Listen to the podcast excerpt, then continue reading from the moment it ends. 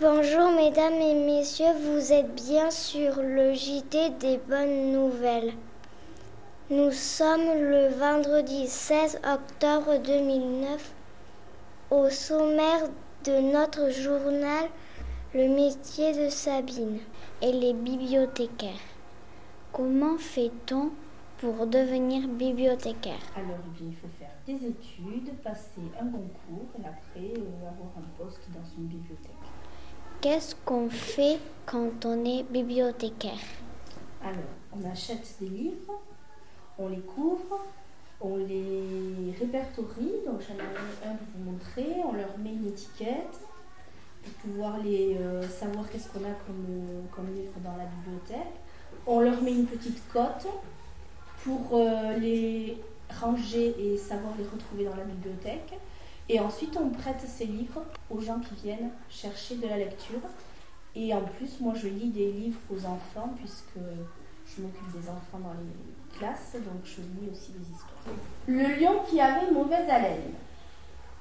Au temps où, où Lion était roi des animaux, il régnait sur la jungle et sur ses habitants en maître absolu. Voilà qu'un jour, après avoir chassé tigres, éléphants et pans de son gouvernement, il nomma ministre ours, singe et lapin. Très vite, Lion ne les aima plus, les soupçonnant d'avoir volé dans les caisses du royaume. Il décida de les manger.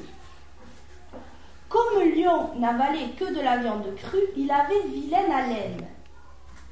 Et il le savait. Vous savez ce que c'est, vilaine haleine Voilà. Il mit ses trois ministres à l'épreuve.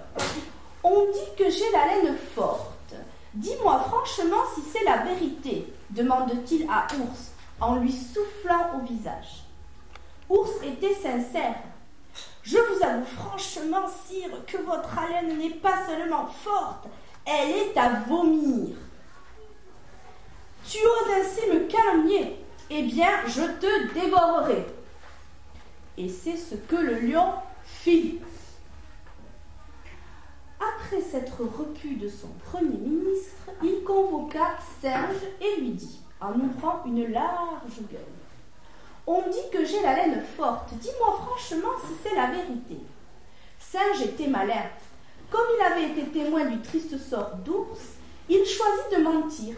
Il huma longuement le souffle du lion, sourit de bonheur et s'écria Jamais de ma vie je n'ai senti un parfum si délicat.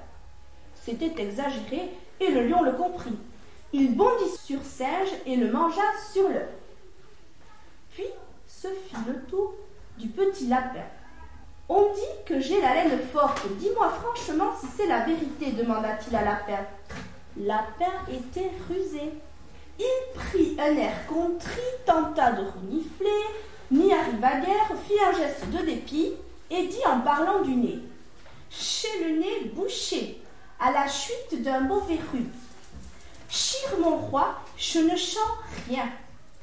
Je dois courir chez le médecin. Après, je répondrai à votre question.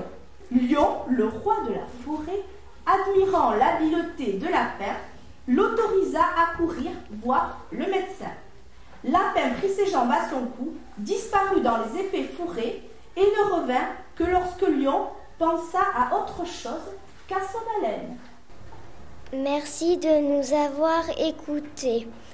Au revoir, mesdames et messieurs. Revenez nous voir très vite. À bientôt pour le prochain JT des bonnes nouvelles.